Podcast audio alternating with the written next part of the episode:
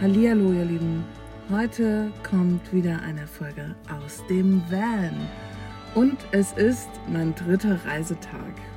Der dritte Tag, wo ich Auto fahre. Und was soll ich sagen? Ich, es ist knapp 19 Uhr. Ich habe jetzt schon gegessen und war mit Moja eine Runde. Und ich bin so kaputt. Wow, ich hätte nicht gedacht, dass mich das Autofahren in der Tat so anstrengt, wie es das gerade tut. Ich habe ja Maximalstrecken von 300, 400 Kilometer, die ich gerade fahre, aber ich fühle mich danach wie, als wäre ich 800 Kilometer gefahren. Es ist total verrückt. Und heute, ja, heute, mein Tag heute, wie ging er los? Ich bin aufgewacht und war erschrocken, wie kalt es war. Ich bin gestern in Burgos rausgefahren und dachte, weil es auch tagsüber noch so schön warm war, ja, sollte kein Problem sein nachts. Aber heute Morgen war es so bitterkalt, dass selbst Moja gefroren hat. Und es so war, es hat sich dann auch gezeigt, warum. Ich steige aus dem Bus aus und denke mir, Mensch, das glitzert aber alles so schön hier. Ich stand ja am Floß und dann dachte ich, hey, es ist wahrscheinlich äh, durch so Frühnebel und dann gucke ich genau hin und dann war das einfach Frost. Frost, den ich bestimmt schon zwei Jahre nicht mehr gesehen habe. Total verrückt. Also so kalt war es schon lange nicht mehr bei mir. Und dann äh, war natürlich auch klar, warum es so wahnsinnig kalt war. Ähm, muss um die 0 Grad gewesen sein. In meinem Van waren schlappe 9 Grad, was wirklich nicht viel ist.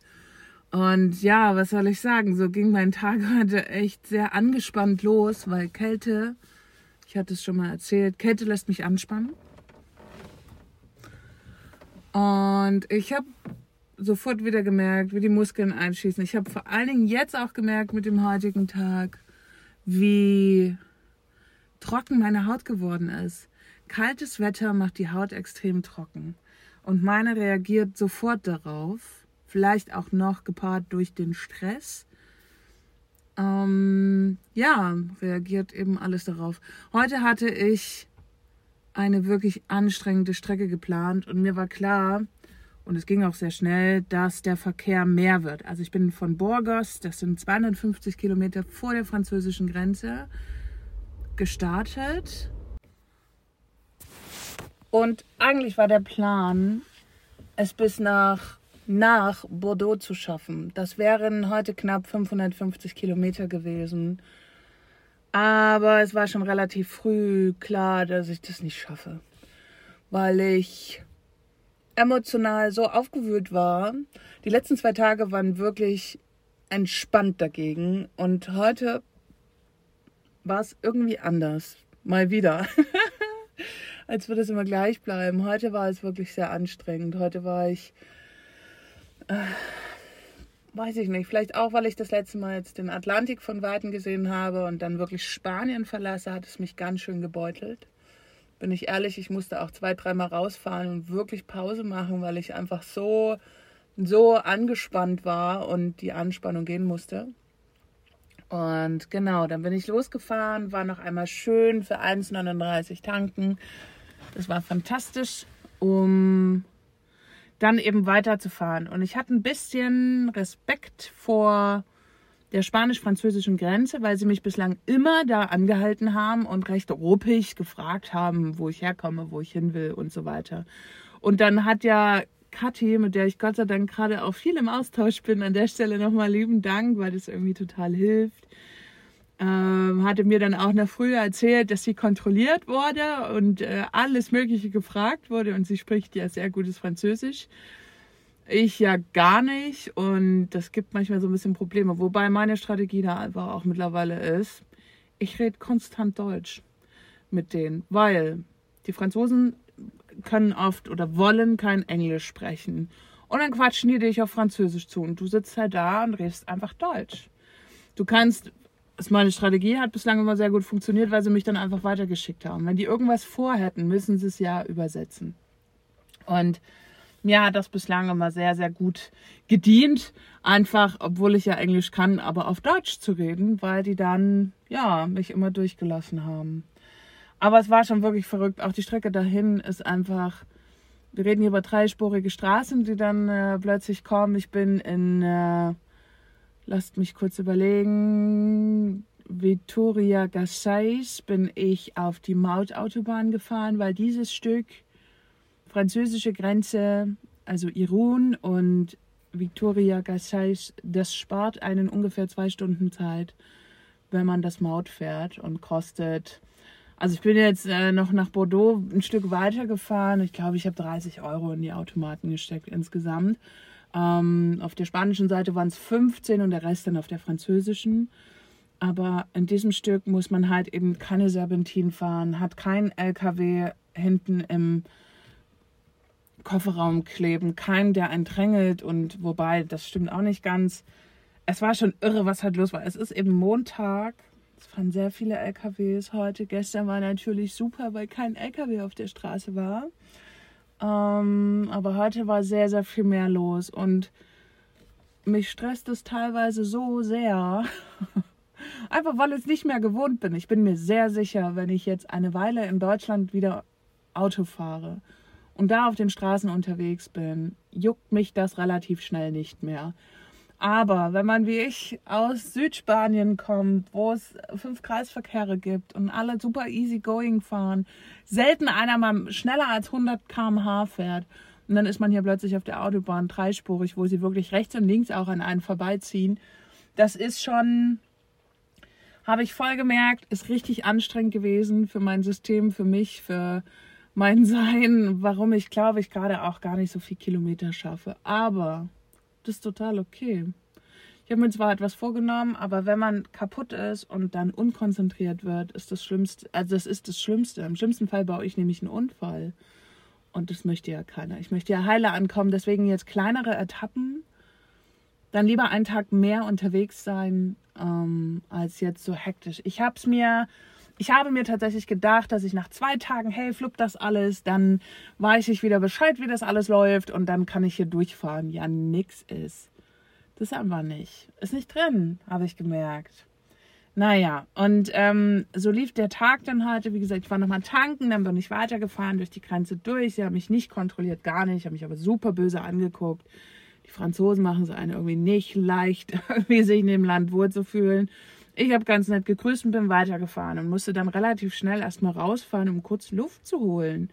Was einfach total verrückt war. Ich war so kaputt plötzlich. Vielleicht auch, weil ich die Grenze passiert habe. Dann konnte ich Gott sei Dank meine liebste Mandy nochmal schnell anrufen. Die hatte heute Geburtstag. Das ist meine beste. Und dann habe ich beschlossen, ich fahre nicht mehr weit. Ich fahre nicht mehr bis nach Bordeaux. Habe mir jetzt hier einen Stellplatz rausgesucht in, äh, zwischen Bordeaux und äh, spanisch-französischen Grenze. Das ist so ein bisschen eingerückt. Es ist ein super kleines Dorf und das hier ist halt ein Stellplatz, ein offizieller, an dem man stehen kann, was die Gemeinde gemacht hat und wo man sich eben ja ausruhen kann.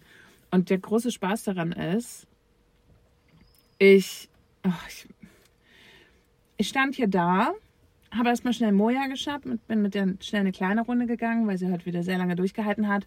Und dann saß ich nur keine Minute in meiner Tür. Und dann kam von gegenüber das einzige deutsche Womo, Uwe wahrscheinlich heißt er, 55, 60, wirklich ungepflegt. Tut mir leid, aber der war richtig ungepflegt. Wilder Bartwuchs, die Klamotten sahen so mäßig aus. Mit seiner Zigarello, boah, kam der auf mich zugestürmt und wollte mir direkt ein Gespräch ans Bein nageln, wie alt denn der Hund sei. Und Mensch, er komme ja auch da aus der Ecke. Ich so, pass auf, ich bin da sehr radikal. Ich dachte mir einfach nur, nicht, nein, ich dachte mir nicht, sondern ich habe einfach zu dem gesagt, pass auf, ich bin halt echt weit gefahren, ich habe überhaupt keine Lust, mich zu unterhalten und äh, habe einfach Bock, hier mein Ding zu machen. Und dann kriegte der schon so ein bisschen Schnappatmung und erzählte mir dann, ja, alle Hunde kommen immer auf mich zu. Und ich dachte mir, was hast du denn an? Ich will mich mit dir nicht unterhalten. Ich verstand vor allen Dingen, zog sein Zigarello-Geruch in meinen Van. Und sorry, nope. Bah. Also Zigaretten sind ja schon schlimm mittlerweile für mich als nicht Raucherin. Aber Zigarello, naja, Moja ist dann natürlich auf ihn zugelaufen, weil er hat wohl auch einen Hund und der weiß, ne, der ist ein Hundeflüsterer und bla bla bla. Ey, Uwe, tut mir leid. Aber ich verstehe ich, ich, oh, ich mag sowas überhaupt nicht. Und ich bin da echt mittlerweile allergisch drauf. Und knall den Leuten auch wirklich, oder nicht den Leuten, falsch. Ich knall alten Männern, die so, die, ich stehe noch nicht mal fünf Minuten da, die so auf mich zukommen, den knall ich einfach unhöflich von Latz, dass ich auf die keinen Bock habe. Weil ich habe das schon ganz oft versucht, sehr höflich zu machen. Wirklich, in der Tat. Habe dann gesagt, hey, passen Sie auf, ich habe gerade keine Lust. Also so richtig nett und höflich. Aber da, da fühlen die sich trotzdem eingeladen, dich zuzuquatschen. Seitdem reagiere ich auf sowas recht patzig und sehr direkt und so richtig in your face, weil nur dann, ganz ehrlich, verpissen die sich. Und wie gesagt, ich habe mit Uwe 60 Zigarello im Gesicht einfach keinen Bock nach so einem Tag über meinen Hund zu sprechen, geschweige denn über irgendwas anderes. Er meinte dann noch so im Weggehen, ja, ich hatte ja einen langen Weg, ich komme jetzt ja aus Portugal. Und ich dachte mir so, das interessiert mich doch alles gar nicht. Uwe, ich habe keine Lust mit dir zu reden. Was verstehst du denn daran nicht?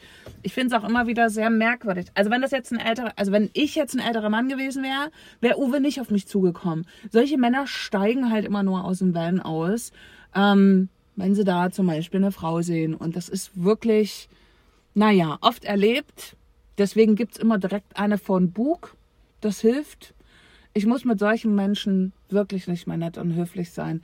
Ich habe das ganz oft probiert und ich möchte es nicht mehr. Ich möchte bei so Uwes und weiß ich nicht wen nicht mehr nett sein. Ich will das einfach nicht mehr.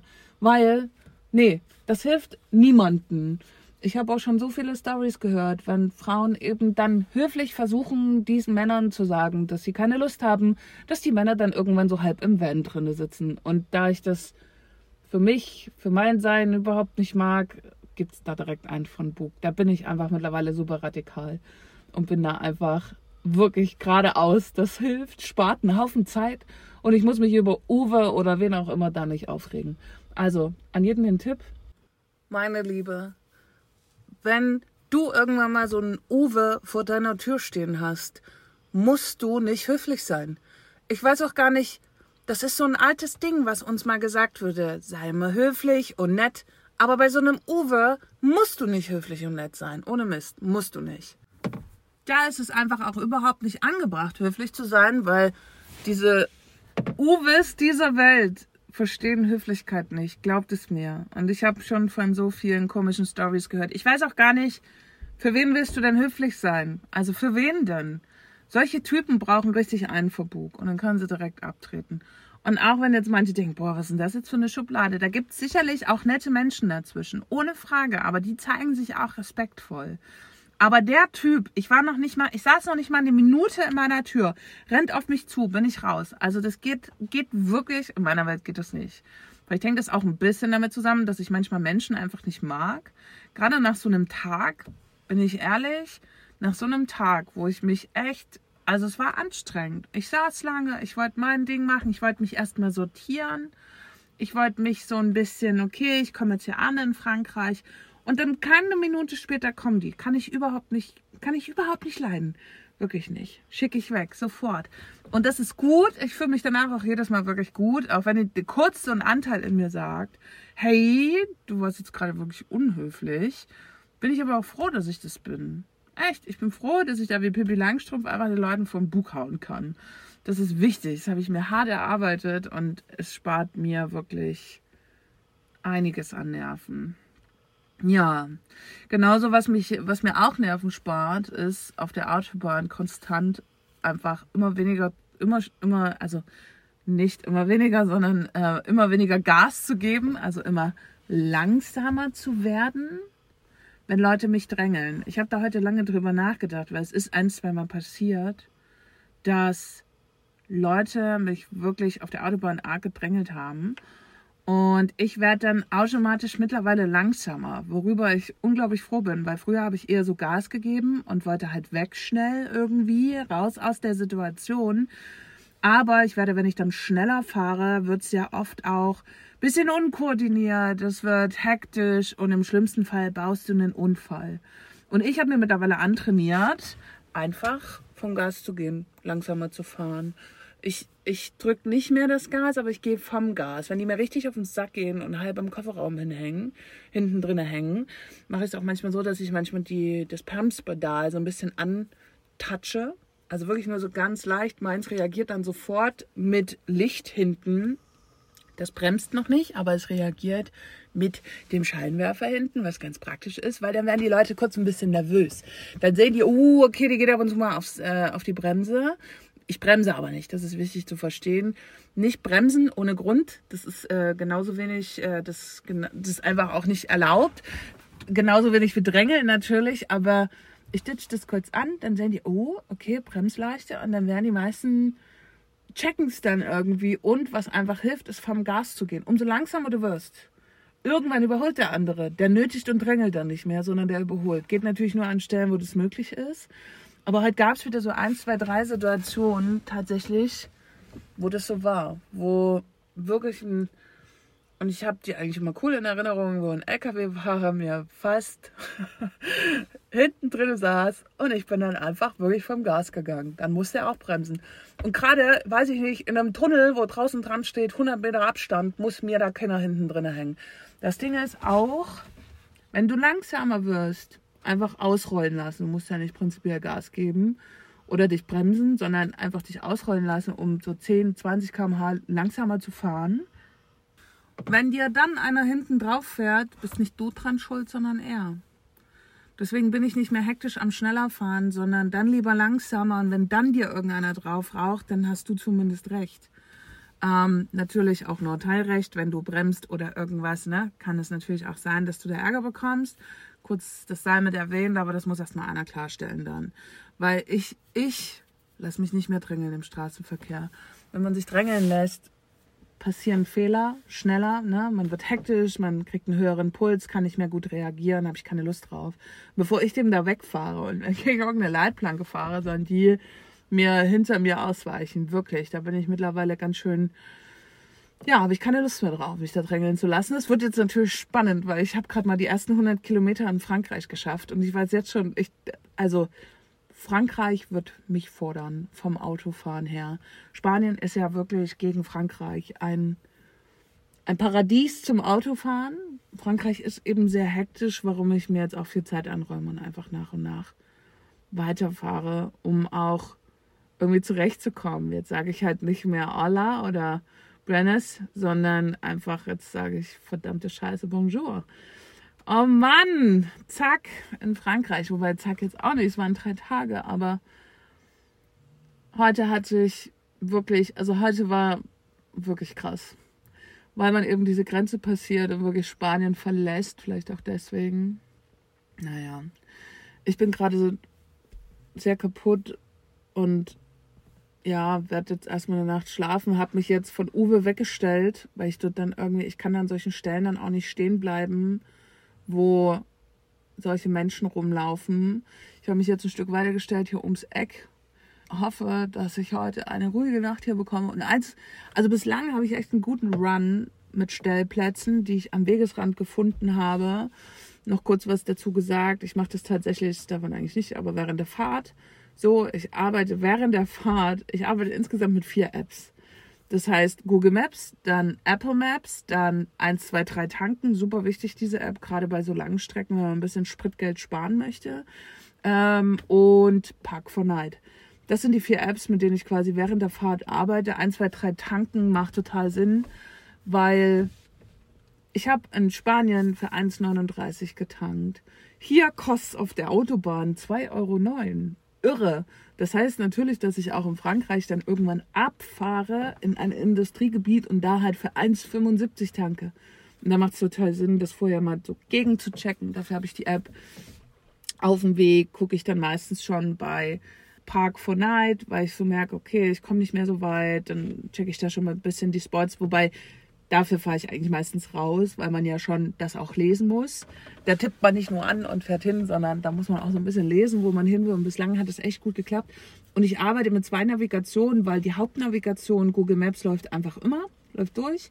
Ähm, wo ich auch so ein bisschen im Blick habe, was meine Gesamtstrecke ist und wie weit ich äh, es schon geschafft habe und so weiter. Und wenn ich zum Beispiel eine Tankstelle raussuche, macht es total Sinn, das Ganze über Apple Maps oder Maps heißt es, glaube ich, nur, zu machen, weil dann kann ich vergleichen, ob es wirklich am Wegesrand ist und ob ich die gleiche Strecke fahre. Weil es ist ja immer wichtig, nicht so viel Umweg zu fahren. Also fürs Tanken fahre ich einen Umweg ab 15 Cent Unterschied. Das ist tatsächlich eine Regel von mir, weil das dann lohnt sich das wirklich. Alles drunter sind ja 1, 2, 3 Euro. Dafür muss man ja jetzt keinen großen Umweg fahren. Äh, aber, oh, Entschuldigung. Aber so ab 15 Cent lohnt sich das. Und hier sind es ja teilweise, also auch in Spanien waren es teilweise 15, 20 Cent. Und da macht bei einem 75-Liter-Tank macht es schon richtig Sinn. Da ist am Ende der Fahrt, spare ich dadurch wirklich pures Geld, warum ich das so mache. So, Tag 3. Ich habe noch keine Ahnung, wie es weitergehen soll. Das ist wie heute Morgen. Ach, was ich auch nicht, das habe ich auch noch nicht erzählt. Eigentlich wollte ich wieder jemanden mitnehmen eine Teilstrecke.